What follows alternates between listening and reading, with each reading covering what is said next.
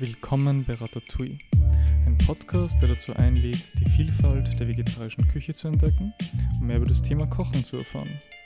Mein Name ist Elias Leubel und mein Ziel ist es, euch zu zeigen, wie ihr mit möglichst wenig Zutaten in kurzer Zeit spannende Gerichte zubereiten könnt. Moin Leute, meine lieben Ratatouille-Freunde, herzlich willkommen zur 19. Folge von Ratatouille. Elias war lange weg. Ähm, einige Wochen hat es natürlich keine Folgen gegeben, aber jetzt haben wir wieder Content, Content, Content, meine Lieben. Hatte natürlich äh, viel um die Ohren, aber jetzt geht es wieder weiter. Hoffentlich auch etwas regelmäßiger, aber das lasse ich jetzt offen, damit keiner enttäuscht wird. Meine Lieben, wir starten gleich mit dem Fact Check Wednesday. Let's go. Bad Eggs will float. Ihr wisst es vielleicht, man kauft in den Supermarkt einige Eier, man hat sie wochenlang im Kühlschrank, man hat dann später keine Ahnung, sind sie gut, sind sie schlecht, was macht man da? Kleiner Tipp, ihr nehmt ein Glas, füllt es mit Wasser und schmeißt die Eier dann hinein, natürlich vorsichtig, damit nichts passiert. Wenn die Eier runterfallen und sich gegen den Boden bewegen, dann kann man sie noch essen. Wenn die Eier jedoch auftreiben sollten, sind sie schlecht und dann soll man sie eher wegschmeißen, es sei denn, ihr wollt euch irgendwas holen. Soda. Fact 2. Freunde, der Mensch ist ein besonderes Wesen, weiß natürlich jeder. Und da laufen auch ganz eigenartige chemische Prozesse im Körper ab. Ich kenne mich damit auch nicht so genau aus. Was jedoch erwiesen ist, ist, dass Höhe den Geschmack verändert. Wenn ihr zum Beispiel im Flugzeug sitzt und ein Gericht zu euch nimmt, eine gute Mahlzeit, dann schmeckt das Ganze anders, als wenn ihr es am Boden konsumieren würdet. Und warum? Weil einige Aromen durch die veränderten chemischen Prozesse im Körper einfach anders schmecken. Ist es nicht genial? Der Mensch ist ein geniales Lebewesen und das bringt uns auch zu unserem nächsten Fakt, die DNA. DNA, was uns als Menschen auszeichnet oder jeden individuell auszeichnet, das kann man auch in einer Banane finden.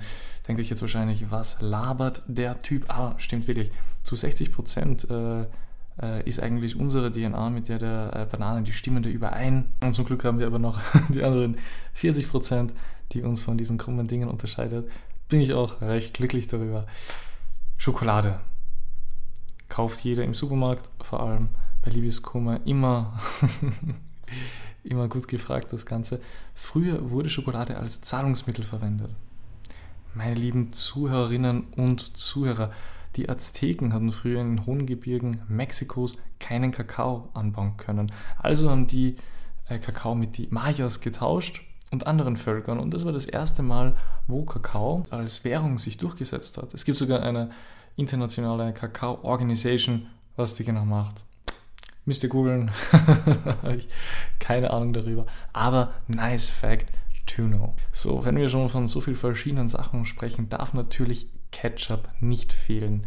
Ketchup ist früher auf jeden Fall im 18., im 19. Jahrhundert, glaube ich, früher ist 19. Jahrhundert, als Medizin verwendet worden. Früher war es nämlich keine Tomatensauce, sondern das Ganze äh, war ein Gemisch aus Pilzen, Beeren und Weintrauben. Sogar sogenannte Ketchup Pills gegeben, ja, bis sie irgendwie zum Verkauf verboten worden sind, weil sie einfach äh, wirkungslos waren. Also früher hat man damit auch schon viel Geld verdient, das Ganze war aber einfach was anderes.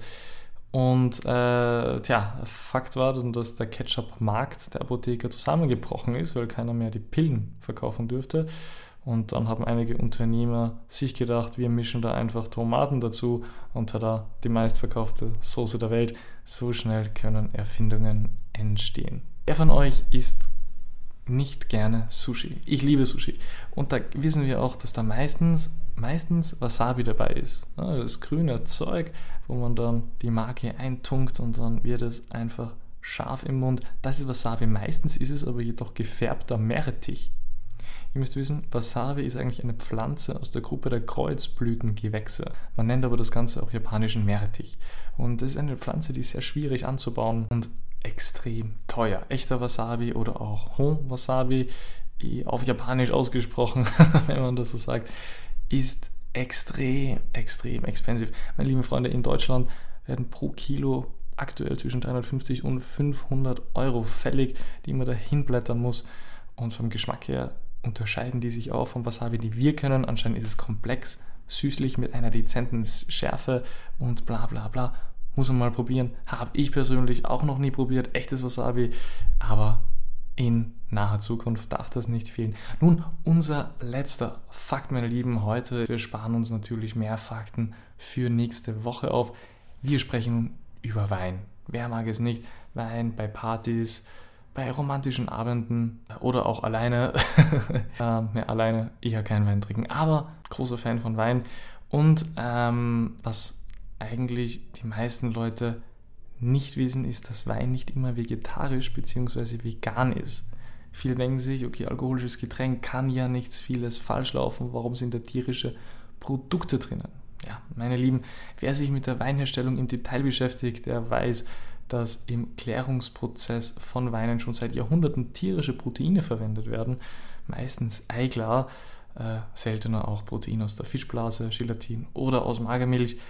Ähm, und ja, viele Winzer greifen nicht auf vegane Hilfsmittel zurück, um den Wein von den Trübstoffen zu befreien und ihn somit zu klären. Das ist nämlich die Wirkung von diesen tierischen Proteinen und durch tierisches Protein werden also diese Trübstoffe im Wein gebunden, sodass, sodass sie sich am Boden absetzen. Ja, ihr wisst es vielleicht, wenn man eine Flasche äh, fast ausgetrunken hat, dann hat man noch immer so einen Weinsatz, glaube ich, nennt man den ganzen Spaß am Boden.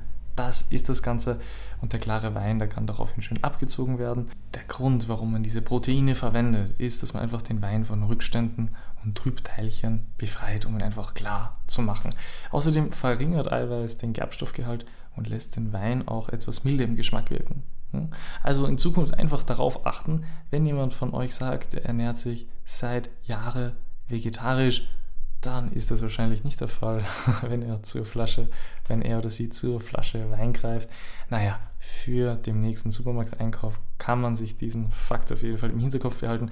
Meine lieben Freunde, wir hören uns bei der nächsten Folge, wo wir schon von Wein sprechen. Es gibt übrigens unbedingt dranbleiben.